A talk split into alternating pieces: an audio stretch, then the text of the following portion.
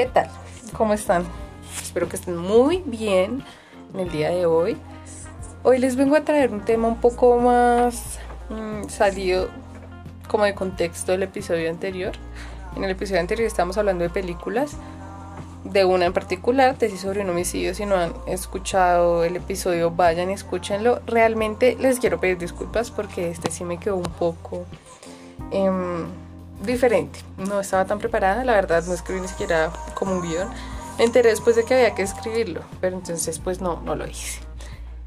Porque ajá, bueno, el día de hoy les voy a hablar de un tema amoroso. Vamos a tocar el tema de los sentimientos, del enculamiento, como dicen en México, de la traga, como dicen acá en Colombia. Hoy les voy a hablar de los casi algo, amigos con derechos o simples citas que nunca se concretaron con nada. Entonces, bueno, ¿qué son los casi algo? Muchas personas preguntan. Eh, pues son las personas con las que nunca se llegó a concretar nada de una relación, es decir, hubo las citas, hubo la intención, estuvieron hablando constantemente, pero pues de un momento a otro se desapareció, dejaron de hablar y se cortó todo hasta ahí, finish. ¿Y qué nos deja esto? Hay un vacío emocional horrible, una cantidad de preguntas, nos baja un poco la autoestima, seamos hombres o mujeres, disculpen ese sonido que acaba de pasar, es un carro. eh, bueno, entonces, ¿por qué nos duele tanto terminar con un casi algo? Inclusive puede llegar a doler más que haber terminado con un ex. Y la respuesta es porque el recordar a estas personas causa mayor dolor, eh, ya que mi teoría. Mi teoría es que son dos factores fundamentales y son dos sentimientos gigantes que influyen cada que vayamos a recordar a nuestro casi algo, a nuestro querido querubín, como que les quieran decir. Entonces los que yo digo son la frustración, que eso es lo que causa que un casi algo se vaya y que uno no logre completar la tarea que tenía en mente. Yo digo tarea, yo sé que no se debería decir tarea, pero digamos que yo le voy a poner así. Entonces, como uno no logra completarla, se frustra. Es como un ejemplo. Y la, eh, la curiosidad. Entonces, ¿qué, ¿qué es la frustración? Pues es un factor que se genera cuando no se puede satisfacer un deseo planeado.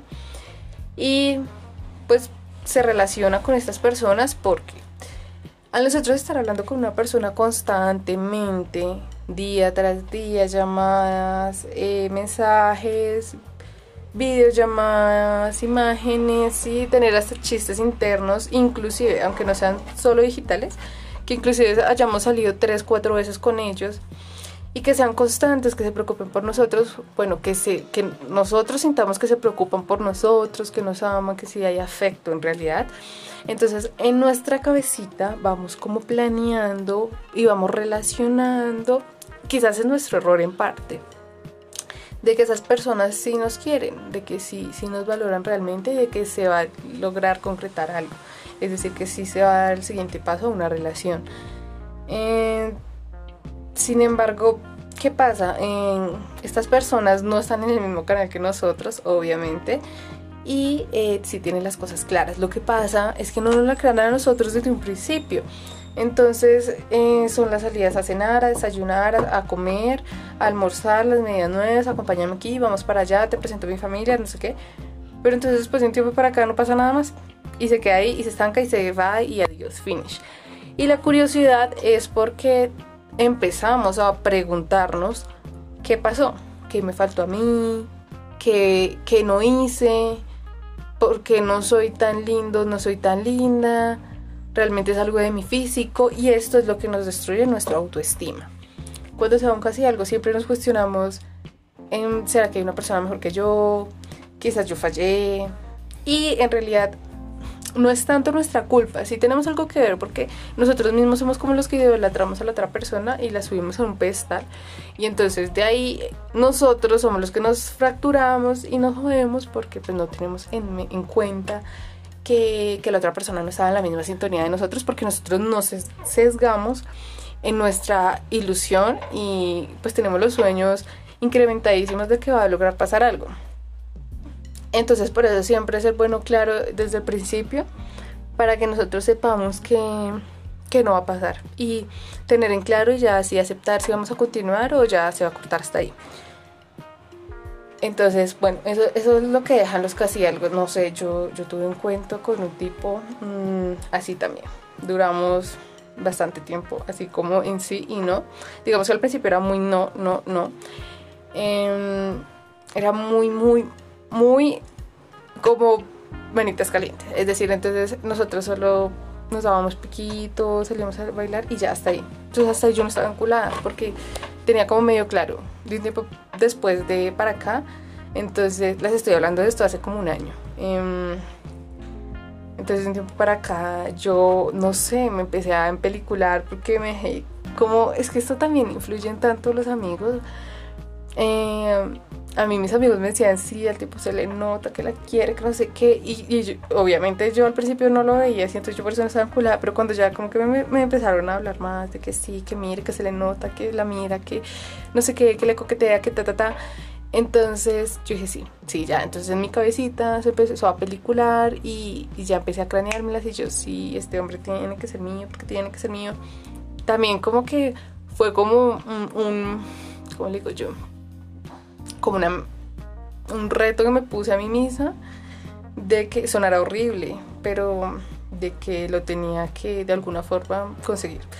Entonces, eh, cuando ya me metí como en esta película, empezamos a salir más, era más constante. Mm, sin embargo, yo tengo un problema y es que yo soy muy desapegada. Eh, desapegada no en el sentido, sí estaba encolada, pero desapegada en el sentido de que yo no podía mostrarle que a mí me gustaba. Entonces yo me tornaba un poco fría, distante, entonces como que sí, el tipo también como que no sabía si sí o si no. Entonces, pero cuando estábamos juntos sí me mostraba tal cual era yo, entonces lo consentía, no sé qué, bla, bla, salíamos a desayunar, salíamos eh, a hacer cosas juntos, me hago entender, era muy constante, sin embargo al momento pues de, de interactuar eh, por el celular, yo como que me alejaba porque caía en cuenta y decía, no, ¿en qué momento, miren, esto es un trauma, ¿en qué momento me rompen el corazón?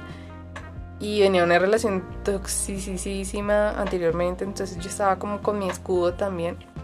Sin embargo, sí me metí mucho en la película más adelante. Entonces fue pasando el tiempo nosotros seguíamos así. Eh, ya hubo más acercamiento por parte nuestra, eh, pues yo ya lo veía como con más interés. Entonces, según yo, ¿no? Entonces yo ya como que me metí más en la película.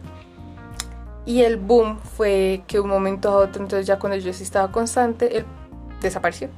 Me dejó de hablar, me dejó de escribir, eh, se alejó completamente. Y yo de tonta seguía atrás de él. Pero entonces, ¿qué, ¿qué, es esto? Pues todas las expectativas que yo tenía de él, porque yo lo veía como un hombre súper seguro, como un hombre súper inteligente, como un hombre súper amoroso. Y ya cuando uno se va desenculando o desencantando del tipo o de la tipa, pues uno va viendo los verdaderos defectos que tienen. Entonces yo ya vi que era súper egocéntrico, mmm, importaculista, de que, o sea, ni mierda, y solo le importaba él, perdón, esa palabrota. Entonces, eh, tipo, no, es que si lo digo, yo creo que vas a ver que es él. Pero estas personas que solo se ven a ellos y ellos son los mejores y nadie es mejor que yo y nadie es más inteligente y nadie es más guapo. Entonces ya le vi viendo como ciertos defectos, aparte porque me hablaba con uno que otro amigo de él, no tan amigos, y me decían como, mire cómo le está tratando, usted qué es lo que le ve a él, la trata mal, la trata horrible, no le da pues la atención que usted se merece. Y yo en ese momento no veía eso, sin embargo ya cuando él se alejó de mí, entonces fue como un tiempo para, de reflexión conmigo misma. Y entonces fui pensando y fui como recreando todos los escenarios en donde estuviésemos juntos, en donde hubiésemos hablado. Y entonces fui cayendo en cuenta que sí había muchos factores malísimos del tipo, o sea, malísimos, malísimos hacia mí, que eran las señales de que él no estaba en la misma sintonía conmigo. Sin embargo, no sé, yo me enculé y me metí en la cabeza de que sí, de que yo podía hacerlo cambiar y que iba a ser el hombre para mí y que yo podía hacerle cambiar de opinión y estar en una relación. Entonces es lo que yo les digo, el problema es más de nosotros que de la otra persona, porque sin embargo la otra persona, aunque no lo aclare totalmente en el punto que yo digo que deberían aclararlo, eh, entonces uno se va haciendo ilusiones y uno es el que al final pues termina lastimado. reflexiones. Ay, no, no se hagan ilusiones con nadie, miren. Es difícil, yo sé, es difícil. Pero tengan en cuenta que no todas las personas van a estar en la misma sintonía que nosotros. Somos hermosos. Cada uno de nosotros tiene algo, tiene su algo especial, increíble, magnífico y que brilla.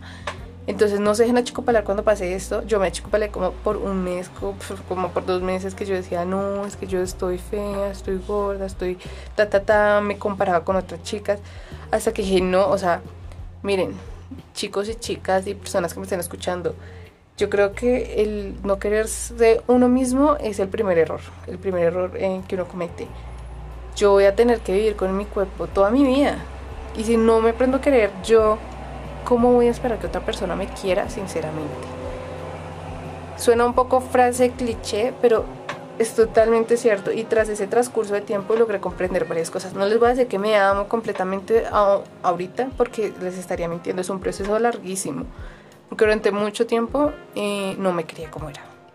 Tras estas ciertas rupturas que como que tampoco le ayudan a uno cuando uno tiene baja autoestima, pues peor aún. Entonces como meter un dedo en la, en la llaga.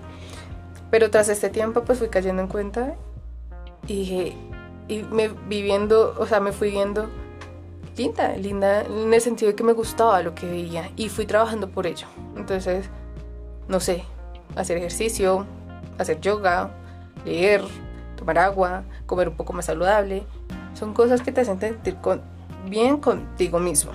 Eh, comprar ropa, no sé, es, es cuestión de cada uno, pero a lo que voy es que no nos podemos dejar bajar el autoestima por este tipo de situaciones, porque realmente, realmente estamos demostrando que no tenemos amor propio. Y eso inicia, o sea, el amor inicia por nosotros mismos. Tenemos que amarnos tal cual somos.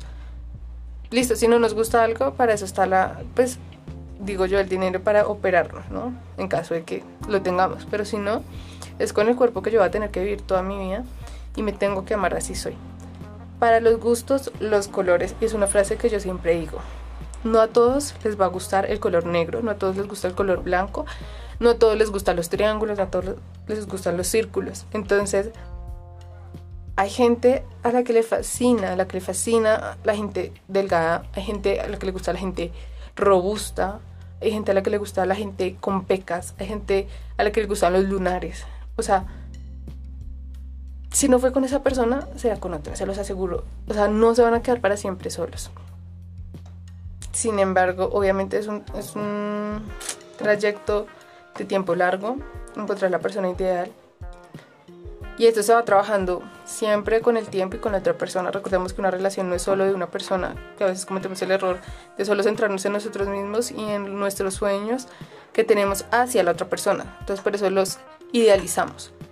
Entonces no, eh, una relación se trabaja de dos, de dos, siempre, siempre va a ser una relación de dos y se trabaja de dos. Entonces trabajen en ustedes, trabajen en su amor propio, eh, quiéranse, ámense tal cual son, porque son perfectos para los ojos suyos y de la persona correcta. No se guíen por, por los estereotipos que tiene la sociedad, por, por lo que dice la revista Soho, por lo que dicen las redes sociales, en estos días estuve viendo en Instagram la foto de una chica que subió primero una foto en bikini donde se le ve un cuerpazo espectacular así súper delgaditica con súper cintura y después la subió sin pose normal y sin filtro y es como una persona cualquiera, como cualquiera de nosotros, que tiene estrías, que tiene celulitis, bellitos, em, gorditos, flacidez, totalmente normal. Entonces eh, mi reflexión es eso, a que a que, haga, a que hagan como un como que interioricen em, y se quieran, se quieran como son. Créanme que si, si empiezan por eso, eh, no van a aceptar a cualquier persona. Porque leí una frase en un libro que decía que recibamos el amor que creemos merecer, y es totalmente cierto. Si nosotros mismos nos amamos, sabemos qué persona nos merece.